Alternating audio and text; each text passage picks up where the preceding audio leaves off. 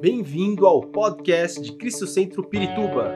Para ficar sabendo sobre tudo de nossa igreja, acesse cristocentro.org.br ou siga-nos através do Facebook e Instagram como Cristo Centro Pirituba.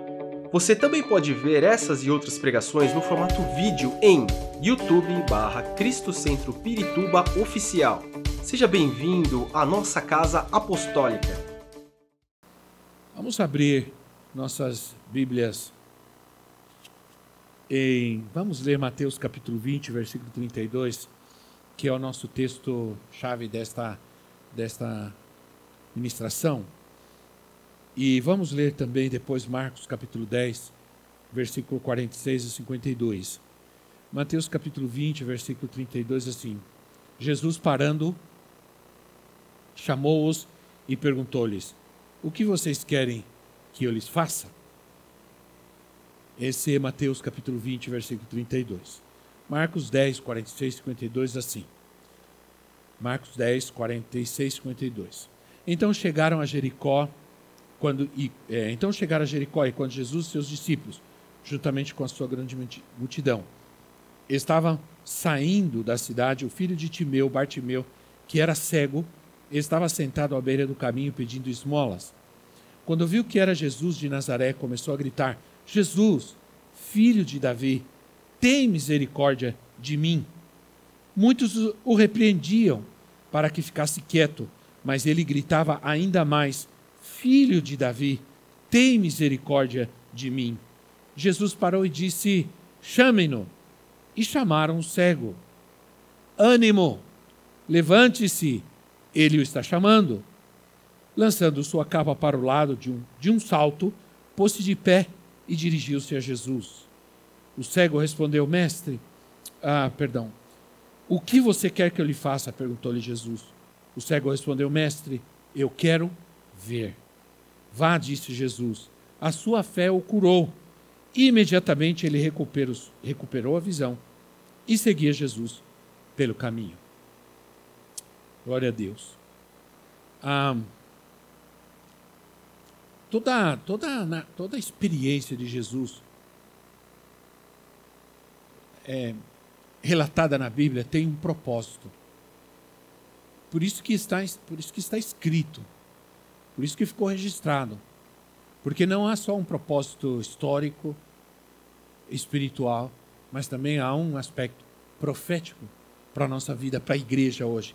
Toda, toda a relação que o Senhor Jesus tinha com seus discípulos é, é, representa hoje a relação que Jesus tem com a sua igreja também. Nós vamos sempre relacionar a igreja, o que Jesus nos ensinou, com o que aos seus discípulos, com o que ele fez também com a vida, com relação à igreja. É, esse texto, embora ele tenha uma diferença, embora em Mateus, Mateus menciona que haviam é, dois cegos é, Marcos relata o mesmo acontecimento.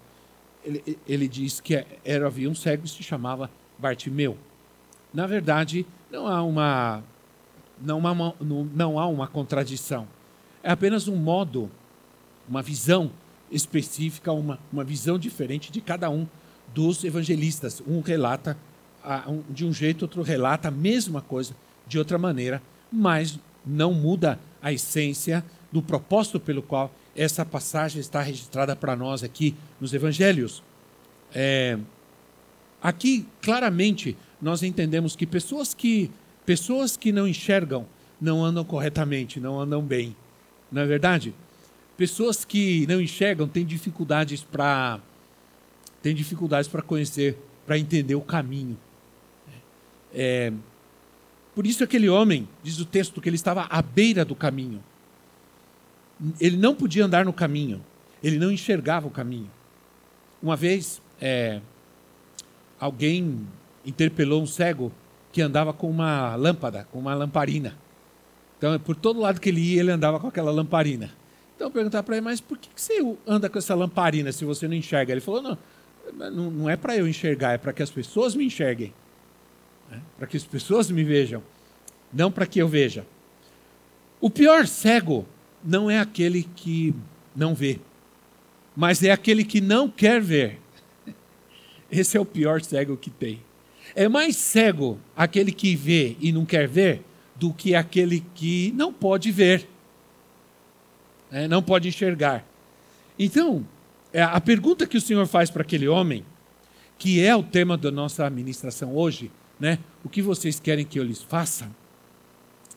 É, ela, é, é, ela, na verdade, demonstra o que o Senhor quer saber de nós. Não só, na verdade, não é demonstra só o que o Senhor quer saber de nós, mas também se nós entendemos e somos, somos capazes de entender e enxergar nossa própria condição, nossas próprias limitações. Não é, é o Senhor não quer, ele, ele sabe o que nós necessitamos. Mas a pergunta vem para que ele saiba se a gente sabe. Para que ele sabe que ele precisa, do que ele necessita.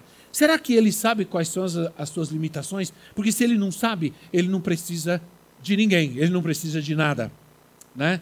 Jesus disse que vai chegar um momento é, que pessoas, que muita gente, mesmo vendo, mesmo vendo, não enxergariam, mesmo ouvindo, não ouviriam. Eu não sei se vocês têm a impressão que existe gente assim hoje, muita gente assim hoje, que parece que não está enxergando, parece que não está entendendo nada, sim ou não? E parece que não está vendo, não está vendo a mentira, não está vendo o engano, não está vendo a hipocrisia. Ah, em João capítulo 9, versículo 39, é, Jesus disse assim: Eu vim a este mundo para julgamento, a fim de que os cegos vejam e os que veem se tornem cegos. ah, olha que, que tremendo isso. Jesus estava falando a quem? Jesus estava se dirigindo aos fariseus, aos religiosos, aqueles que julgavam enxergar mais do que os outros, aqueles que julgavam saber mais que os outros, aqueles que julgavam ser mais santos que os outros. E Jesus, então, traz esse confronto, porque eles achavam que eles eram isentos de qualquer tipo de julgamento ou de juízo. Porque, na verdade, se nós lemos João capítulo 3, se eu não me engano, o versículo 17, se eu não me engano, Jesus disse, é, Jesus disse, eu vim, é, na verdade, ele disse, eu vim ao mundo pa, para, não para condenar, não para julgar, eu vim para salvar. Né? Eu, eu vim para que o mundo fosse salvo. Então, qual é a contradição? Não existe contradição. Qual é a diferença? Não existe. Sabe por quê? Porque eu vou te dizer, porque depende de nós. Porque depende de nós. Né? Se o Senhor vem salvar ou se o Senhor vem julgar, isso não depende dele, isso depende de nós. O sol. O sol sempre é o mesmo. Né? Sol não muda. Mas ele produz resultados diferentes. Por exemplo, na cera e no barro. No, é, o problema não está no sol. Porque quando o sol bate, a cera derrete, mas o barro endurece. Né? O barro endurece, a cera, a cera derrete. O sol é o mesmo, sua natureza não muda. O que muda é a natureza dos materiais. Né? O problema não está no sol. Assim acontece conosco. Deus é o mesmo, sua natureza não muda, sua palavra não muda, mas diante deles, diante do Senhor, diante da Sua palavra, alguns derretem, outros endurecem. Então, o que vai acontecer hoje na sua vida, por exemplo, depende de você. Você pode sair daqui mais endurecido do que entrou, diante do sol da justiça, que é o Senhor, ou pode sair daqui derretido diante dele pela sua palavra, pela sua presença. Amém? Amém? Quando estão vivos, digam amém. Ok. Bartimeu era cego. Ele não queria ser cego. Por quê? Porque ser cego acarretava muitas situações da sua vida. Acarretavam outros problemas. Toda limitação leva a outra. Né? Toda limitação produz outras limitações. Muitos cristãos correm perigo porque não, não estão enxergando, não estão vendo Quem não enxerga o perigo não se desvia dele. Né? Há, há muitas situações adversas que sofremos, nós sofremos porque nós perdemos a capacidade de enxergar direito. Não somente o que acontece com os outros, mas o que acontece conosco. Enxergar nossa condição, enxergar nossas necessidades, enxergar nossas próprias limitações. Era o que o, é o que o Senhor quer que nós façamos. E a história de Bartimeu justamente nos, nos mostra isso, nos mostra a, a, a importância de enxergar nossa própria condição. Em Atos, no capítulo 28, versículo 26 e versículo 27, livro de Atos 28, 26 e 27, diz assim: Vá a este povo e diga, ainda que estejam sempre ouvindo, vocês nunca entenderão. Ainda que estejam sempre vendo, jamais perceberão, pois o coração desse povo se tornou insensível, de má vontade. Ouviram com seus ouvidos e fecharam seus olhos.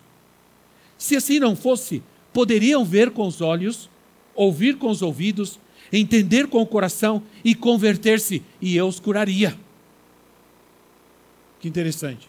Mas aqui o Senhor está falando de, um, de uma situação, está falando ao seu povo. E ele diz: gente que ouve, mas não percebe, gente que ouve, mas não entende, gente que fecha os olhos, gente que não quer enxergar, gente que não quer ver. Irmãos, que situação nós estamos vivendo nesse mundo? As pessoas estão vendo o que está acontecendo no nosso país e algumas delas não enxergam, sim ou não? Não enxergam o mal estão vendo a maldade está começando a se manifestar, a corrupção está se levantando, a mentira, a violência, e, e, e alguns não percebem. Não percebem. A única maneira de evitar o mal, principalmente nos dias de hoje, é poder ver, é poder enxergar. É, e sabe de uma coisa? Poder enxergar para discernir. Porque quem não enxerga não pode separar o que é mal, o que é ruim, o que é bom, o que é mal. Só quem enxerga pode saber o que é mal. Se alguém está tá na escuridão, não escuta alguma, alguma coisa, não sabe dizer se aquilo é bom ou é ruim, porque não enxerga. Só pode discernir e entender o que é bom e o que é mal, aquele que é capaz de enxergar. Nós vamos pedir ao Senhor que abra nossos olhos, para que sejamos pessoas capazes de enxergar as coisas espirituais enxergar a verdade, mas também enxergar o mal, porque só quem enxerga o mal se desvia dele. Se você anda por um caminho e você ver uma serpente, você vai, você não vai seguir, você não vai se aventurar. Mas se você não enxerga, você vai caminhar, você vai seguir adiante, porque você não tem como evitar o mal. Em Provérbios, no capítulo 27, versículo 12, Provérbios 27, 12, assim: o prudente, ele percebe o perigo e busca refúgio. O experiente, segue, o inexperiente, segue adiante e sofre as consequências. Na João Ferreira de Almeida, assim: o prudente vê o mal e se desvia, e se esconde, mas os insensatos passam adiante, seguem em frente. Estão, você já viram pessoas que você avisa, que você, que você, você, você, você alerta, você diz, toma cuidado, cuidado, você alerta, né? Você fala, olha, cuidado com, cuidado com essas pessoas, cuidado com essas, cuidado com essas amizades, cuidado com, com essas, cuidado com esse namoro, cuidado com essa, é, com essa relação, cuidado com esse negócio, cuidado com isso, cuidado com aquilo. E você alerta, alerta, alerta. E a pessoa às vezes segue em frente. Quantas vezes Deus é, tenta nos livrar nas nossas, nas nossas lutas, dificuldades. Deus nos envia livramento de todos os lados e a gente não percebe. Mandei tal livramento, você não viu. Mandei tal aviso, você não viu. Falei para você, coloquei uma placa, não vai por aí, não toma essa direção. Falei para alguém falar com você, falei para alguém te avisar. Você não ouviu, você seguiu em frente. O que aconteceu? Hã? Diga alguma coisa, irmão. Diga, ai, Senhor. Você seguiu em frente. Então, uma vez que deliberadamente a gente recusa a palavra, chega a um ponto que a gente é, que a gente perde a capacidade de perceber o mal. A gente perde. Essa é uma advertência para aqueles que às vezes não levam a sério o evangelho, não levam a sério a palavra de Deus, né, irmãos? Por que Jesus pergunta ao cego?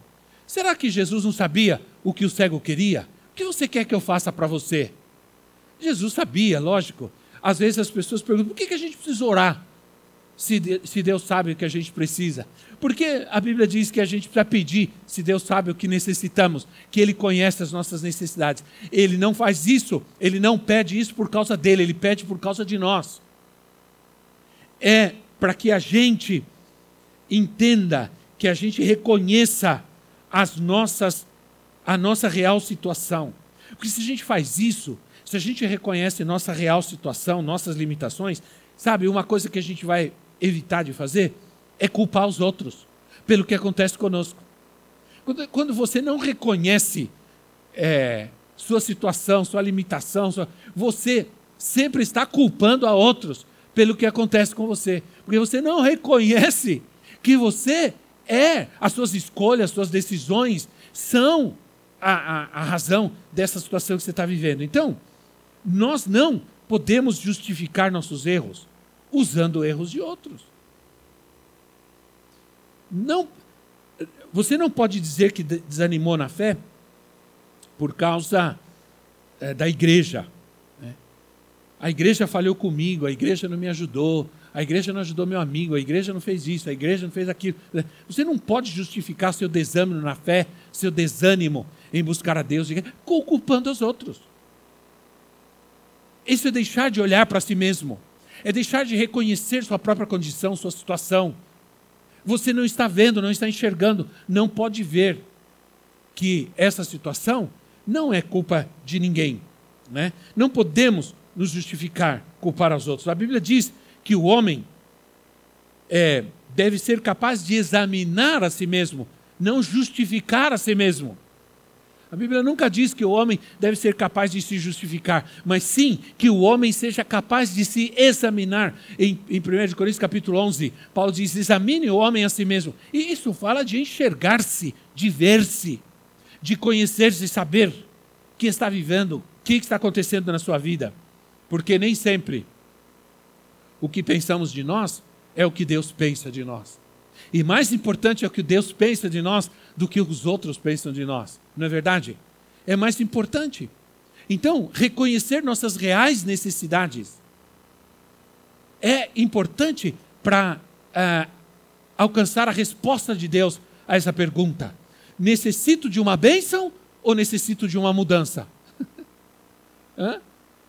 necessito de uma bênção ou necessito de uma mudança? As pessoas sempre estão buscando bênção mas elas dificilmente eu vou na igreja hoje porque eu preciso de uma mudança na minha vida, uma transformação na minha vida. Isso seria melhor, né? Porque a, a minha transformação me levaria à bênção de Deus. Há pessoas que ah, eu estou precisando de um, vou, vou para a igreja, preciso de um carro novo. Não seria melhor, vou para a igreja, eu preciso de um caráter novo. É? É? É, achamos sempre nós, nós temos a tendência de achar sempre que os outros devem mudar. E que eu só, só vou mudar se os outros mudarem. Se os outros não mudam, eu não mudo. Então, a gente tem a tendência, nos nossos, nossos conflitos, brigas, discussões, dizer: você precisa mudar. Mas vai chegar um dia que a gente vai ter que ser capaz de dizer: eu preciso mudar. Porque se eu mudar, essa situação vai mudar. Mas isso só pode acontecer quando nós enxergamos, quando somos capazes de ver, de enxergar a nós mesmos. Que bom que muitos de nós já reconhecemos quem éramos e quem somos. E eu poderia dizer para você: olha, já mudei bastante. Quantos poderiam dizer isso hoje? Amém? Vamos ver, quantos podem dizer amém? Já mudou bastante, irmão? Glória a Deus. Foi Cristo, né? Na sua vida. Só, só você sabe como você era impossível. Como você era difícil. Né? Porque assim, a gente tem a tendência de achar todo mundo difícil. E nós somos lindos, maravilhosos. E Mas nós muda, estamos mudando. Eu garanto para você, quando eu estou lavando a louça lá em casa, é, eu, é, porque essa é a minha tarefa em casa, eu, eu garanto para você que naquele momento eu posso dizer, mudei bastante. Porque sigo fazendo uma coisa que não gosto de fazer. Mas eu faço. Porque você rompe com você mesmo. Você quebra você mesmo. Né? A gente a gente se quebranta, se se rasga sozinho. E isso a gente tem que fazer, porque às vezes nós não queremos. Né? Achamos sempre, olha, o Senhor é, nos quer fazer ver que nós vamos mudar, que áreas da nossa vida nós vamos mudar quando Ele nos faz essa pergunta. Porque antes de querer nos dar qualquer coisa, Deus quer que a gente se enxergue. Quando Ele nos faz essa pergunta, o que vocês querem que eu faça para vocês? Porque na verdade Ele já sabe. Né? Então, Provérbios 16, 6 diz assim: Pela misericórdia e pela verdade, espia-se a iniquidade, e pelo temor do Senhor os homens se desviam do mal. Então, misericórdia. Muita gente quer misericórdia, mas não quer encarar a verdade. Para nos livrarmos do mal, nós precisamos não só da misericórdia, mas nós também precisamos da verdade.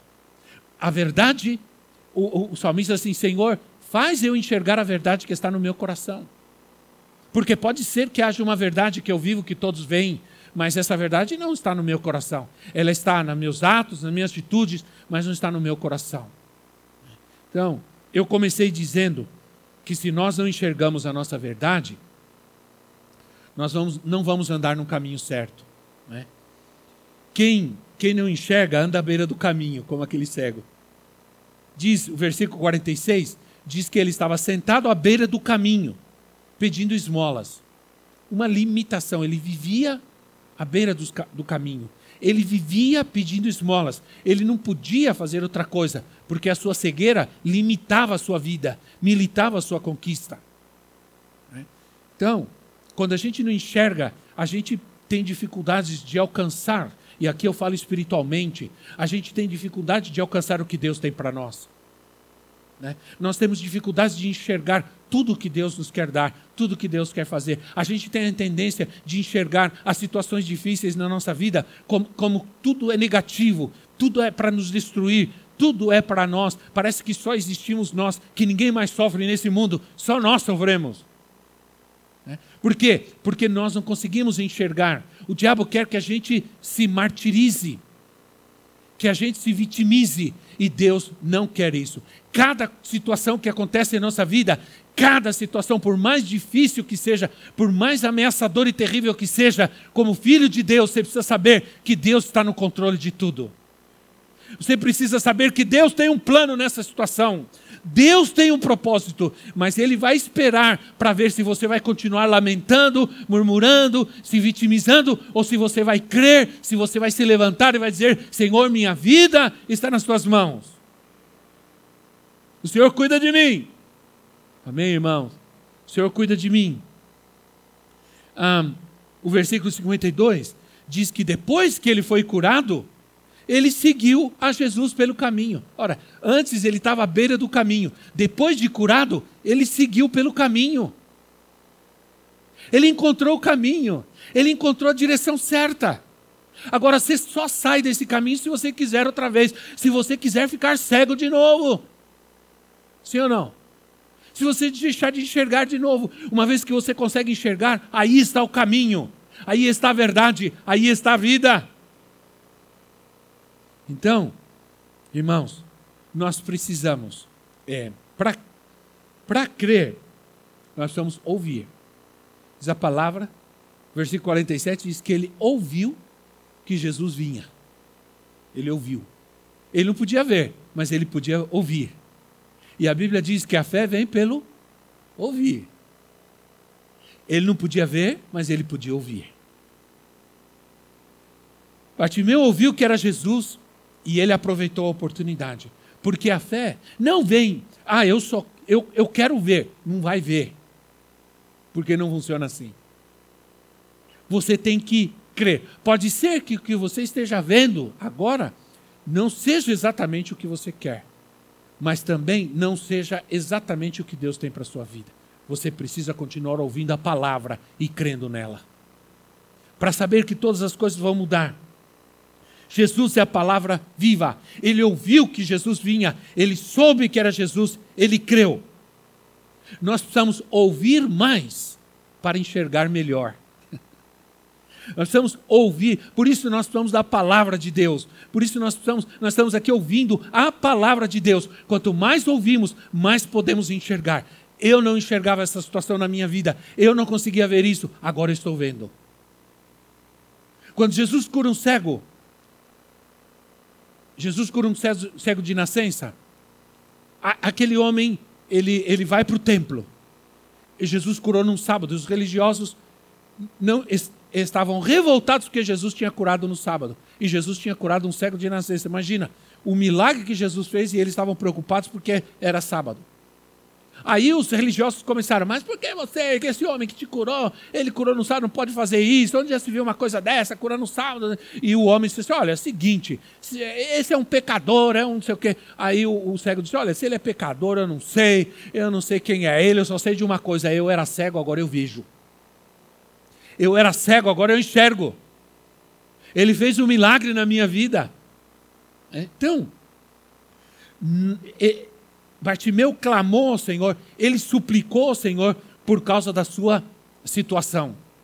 E as pessoas repri tentaram repreender, dizer: não, não, perturba, fica quieto. Chega momentos na nossa vida, irmãos, que a gente tem que clamar. E há momentos da nossa vida que a gente deixa, tem que deixar de fazer oração de gatinho e fazer oração de leão. Tem certos momentos da nossa vida que a gente tem que deixar de miar e começar a rugir e não ficar lá diante de Deus. Por isso que a gente fala mimimi, né? Deixar e começar a rugir, a orar com, com raiva, com força. Diz o texto que ele, quando ouviu que era Jesus, ele começou a clamar, a gritar. Chamou a atenção de todo mundo. Provocou uma certa confusão, porque ele falou: essa oportunidade não vou perder. Porque quem está aqui é Jesus, é a palavra viva. Eu não vou perder. Então, há momentos da nossa vida, irmãos, tá bem, orar, tranquilinho, tá, tá, mas tem momentos, irmão, que você não pode ficar aí com, essa, com esse mimimi, não. Com essa miadeira aí com Deus. Tem que orar com força, com fé. Tem que orar com ânimo. Às vezes você manda o povo dar uma glória a Deus. Parece que está todo mundo anêmico, está todo mundo com anemia, com é, hepatite aguda. Parece que está todo mundo desanimado, está todo mundo. É, sabe, irmão? Você fala, dá um glória, é, glória a Deus. Parece que está. Há momentos da nossa vida que há momentos que você se refugia e chora, e há momentos que você tem que fazer escândalo. Né? Porque é necessário a guerra, a batalha, o clamor, clamar. A oração há clamor e há súplica. Oração é uma coisa, clamor é, já é algo mais forte, mas a súplica já é uma, um exagero. Né? É aí você fala, mas você está falando de desespero? Às vezes, é, irmão. Quando você está desesperado, né? Faz escândalo com Deus, Deus ama isso. É, Jesus disse para Tomé: um dos discípulos depois da ressurreição: Bem-aventurados os que não viram, mas, ou melhor, bem-aventurados os que não verão, mas crerão. Eles viram, Tomé viu, eles viram Jesus ressuscitado. Nós ainda não vimos, mas nós cremos. Sim ou não, irmãos? O apóstolo Norma sempre dizia: Eu admiro gente que diz que vê anjo. Tem gente que diz que vê anjo, vê anjo, né? Eu gostaria também. Outro dia eu estava no culto e alguém disse: O anjo do Senhor está passeando aqui. Eu estou vendo, estou vendo. Eu comecei a olhar, falei: Poxa, eu quero ver também, né? Cadê, cadê? Está ali, está ali. Eu não via nada. E aí, está passeando no corredor. Eu olhava no corredor, não via, não via o anjo. Mas eu não vi, mas eu creio que ele estava lá. Porque eu creio, eu não vejo, mas eu creio. Eu não vejo, mas eu creio. Quando diz Jesus está aqui, eu não o vejo, mas eu creio. E isso é uma bem-aventurança. Você é bem-aventurado quando você crê na palavra de Deus. Agora, se você é daqueles que dizem só vou crer vendo, lamento dizer, mas você vai ter muita dificuldade.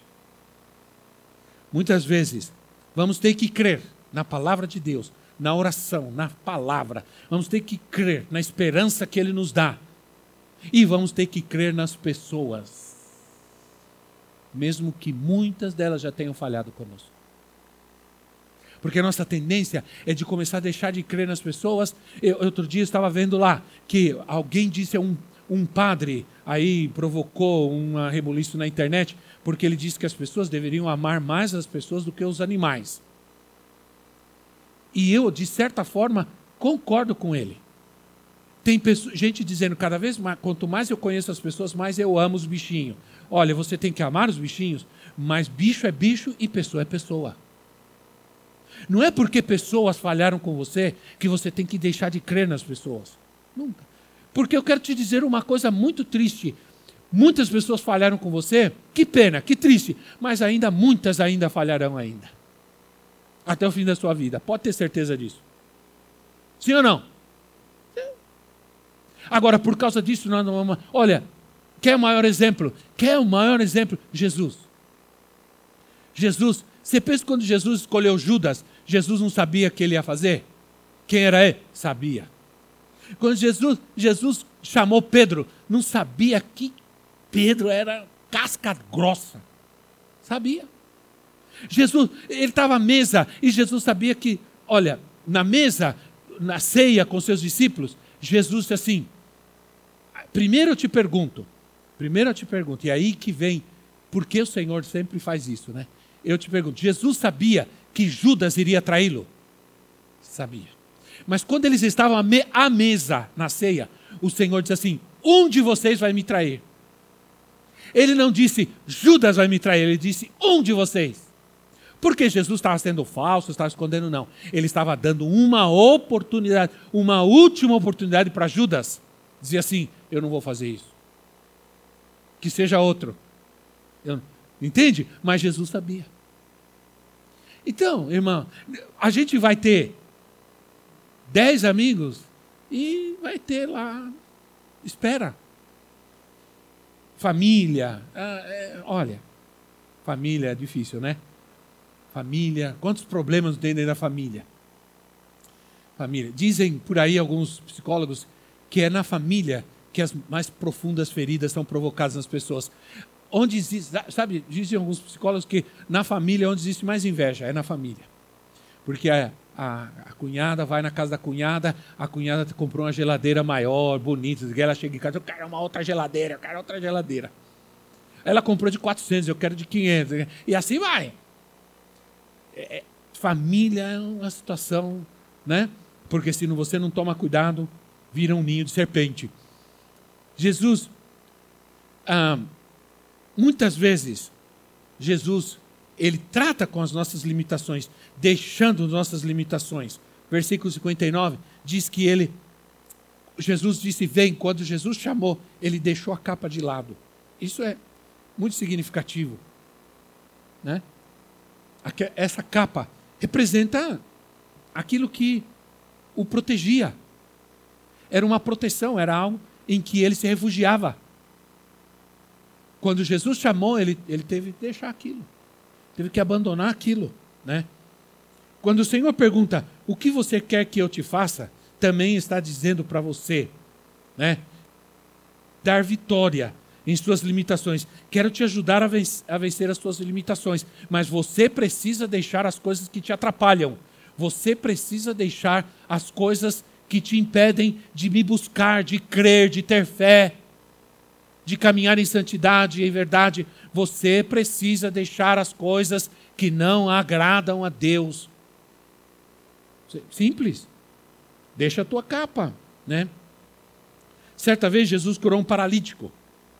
Diz a palavra que esse homem era 38 anos paralítico. Não diz a idade dele, provavelmente era, não era paralítico, ficou paralítico, ou fazia 30 anos que era paralítico, ou ele tinha 38 anos de idade, não sei. Mas na verdade, Jesus chega e Jesus pergunta né, para ele, e ele diz assim: Senhor, eu quero ser curado, mas quando agita as águas, o anjo agita as águas, não, todo mundo corre, cada um para si, Deus para todos, né? E eu não consigo. E Jesus disse assim para ele: Levanta, pega a tua cama, pega a tua maca, pega a tua, sei lá, o teu colchão, tua colchonete, pega, levanta, pega a tua colchonete e vai embora. Diz o texto que ele levantou, pegou a, a maca dele. Isso é, presta atenção. Presta atenção, Jesus poderia te dizer, gente, vem cá, servidores, diáconos, ajuda aqui ele, levanta, põe ele em pé, pega a maca dele. Não.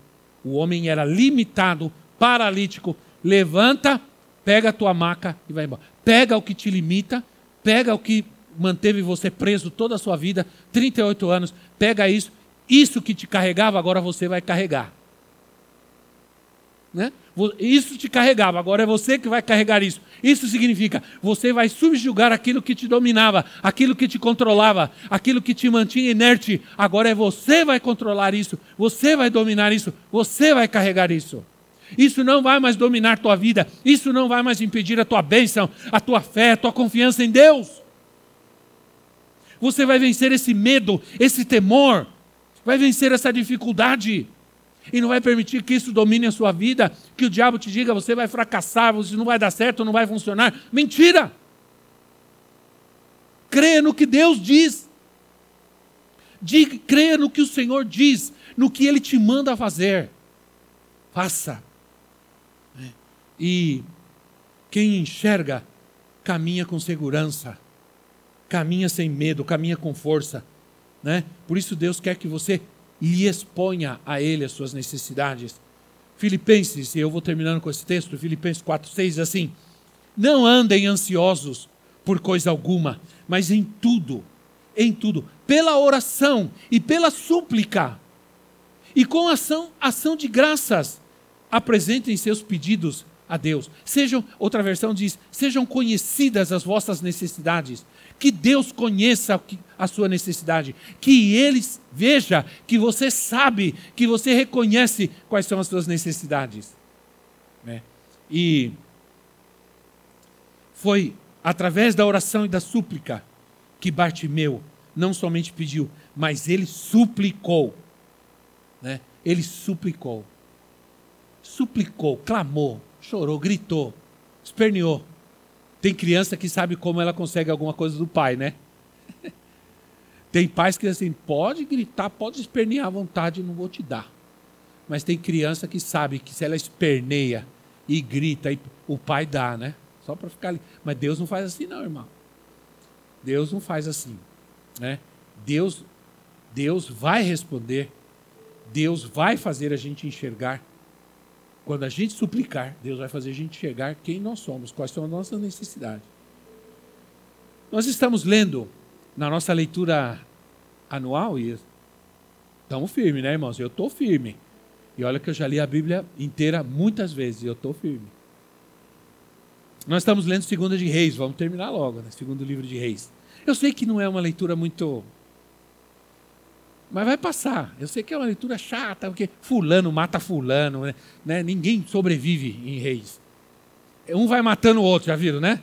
É, é, fulano, aí os discípulos, aí os seus servidores o mataram. Fulano matou o filho, matou o pai, o pai matou. É uma confusão. Mas vai passar, vai, vai ficar bom. Mas nós lemos segunda de Reis, lemos sobre Eliseu. Eliseu pede ao Senhor que o Senhor abra os olhos do seu do seu do seu discípulo, do seu servo, chamava Geazi, né? Abre os olhos dele, Senhor, porque a cidade estava cercada por exércitos sírios.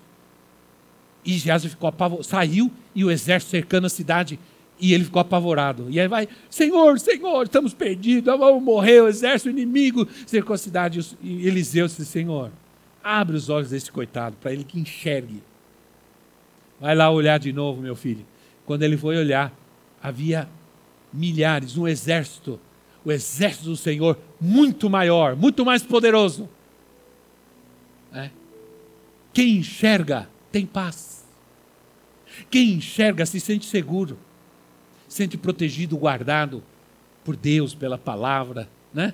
Aí, abre os olhos dele, Senhor, para que ele veja que, que os que estão a nosso favor são muito mais, muito mais poderosos do que o inimigo que nos cerca, aquele que nos guarda, os exércitos do nosso Deus, os anjos do Senhor, o anjo do Senhor que se acampa ao redor daquele que o teme, o livra.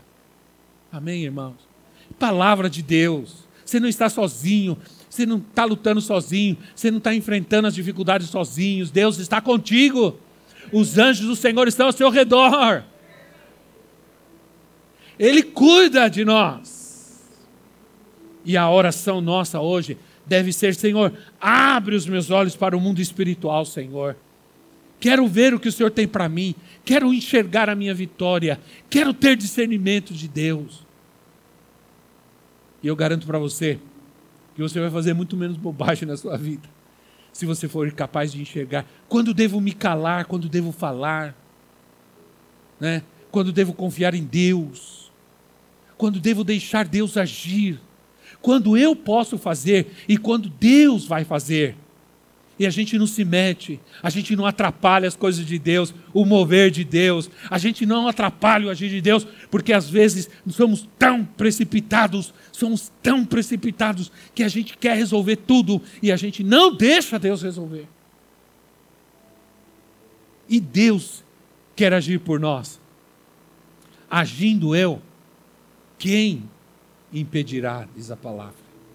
Né? O Senhor diz: agindo eu, quem impedirá? Teve momentos que Israel tinha que lutar, e teve momentos que Deus diz assim: fica quieto, não faz nada, porque eu vou resolver essa parada. Né? Isso aconteceu na minha vida. Primeira vez que eu fui pregar, primeira vez, eu fui pregar. Aí, eu não era nem casado ainda e tudo. Aí eu sabia que a igreja, todo mundo ia estar me ouvindo, fiquei apavorado. Um domingo, culto cheio. E eu passei a noite acordado, orando, Senhor, me ajuda. Senhor. Aí de manhã, acordei. Aí um, um dos meninos que moravam comigo, ele tinha uma caixinha de promessas. Às vezes funciona. Aí eu falei, vou pegar um versículo aqui. Puxei um versículo e saiu Êxodo. Quando o Senhor diz assim para Moisés: Moisés, não se preocupe, fica tranquilo, porque hoje mesmo você vai ver o livramento que eu vou te dar. Né? Hoje vou, você vai ver o livramento que eu vou te dar. Aí eu peguei aquela palavra e fui embora, irmão. Fui pregar com aquela palavra, o Senhor vai me dar livramento hoje. Tudo bem. Eu cheguei, preguei, não me lembro nem o que eu disse, nem, na, nem naquela hora, nem até hoje. De tão assustado que eu estava. Mas eu me lembro de uma coisa, que era 11 horas da manhã, 10, 10 e meia, 11 horas da manhã, e eu agradeci aos irmãos e dei boa noite para eles e desci do púlpito. Eu agradeço ao Senhor por me dar a oportunidade de estar essa noite com vocês. Era 11 horas da manhã. Isso quer dizer que eu preguei, mas ainda estava dormindo ainda. Acabei de acordar naquela hora, né? Então a verdade é que Deus estava, Deus sempre está conosco. Ele há momentos que você pode fazer e há momentos que ele quer fazer. Deixa ele fazer. Amém, irmão? Às vezes, só Deus vai poder mudar essa situação. Só Deus vai mudar essa pessoa. Você não vai conseguir. Então, confia no Senhor, creia nele e continua buscando e orando, continua tendo paciência. Por isso que existe um fruto, uma manifestação do fruto do Espírito que chama longanimidade, que quer dizer ter por longo período de tempo paciência com os outros suportar uns aos outros, como diz a Bíblia. Isso é uma coisa longa, é uma coisa que Deus quer que a gente faça sempre para cumprir os seus propósitos. Amém, irmãos? Vamos ficar de pé em nosso lugar. Esperamos que esta mensagem tenha te inspirado e sido uma resposta de Deus para a sua vida. Quer saber mais sobre Cristo Centro Pirituba? Siga-nos nas redes sociais no Facebook, Instagram e YouTube ou visite nosso site em cristocentro.org.br.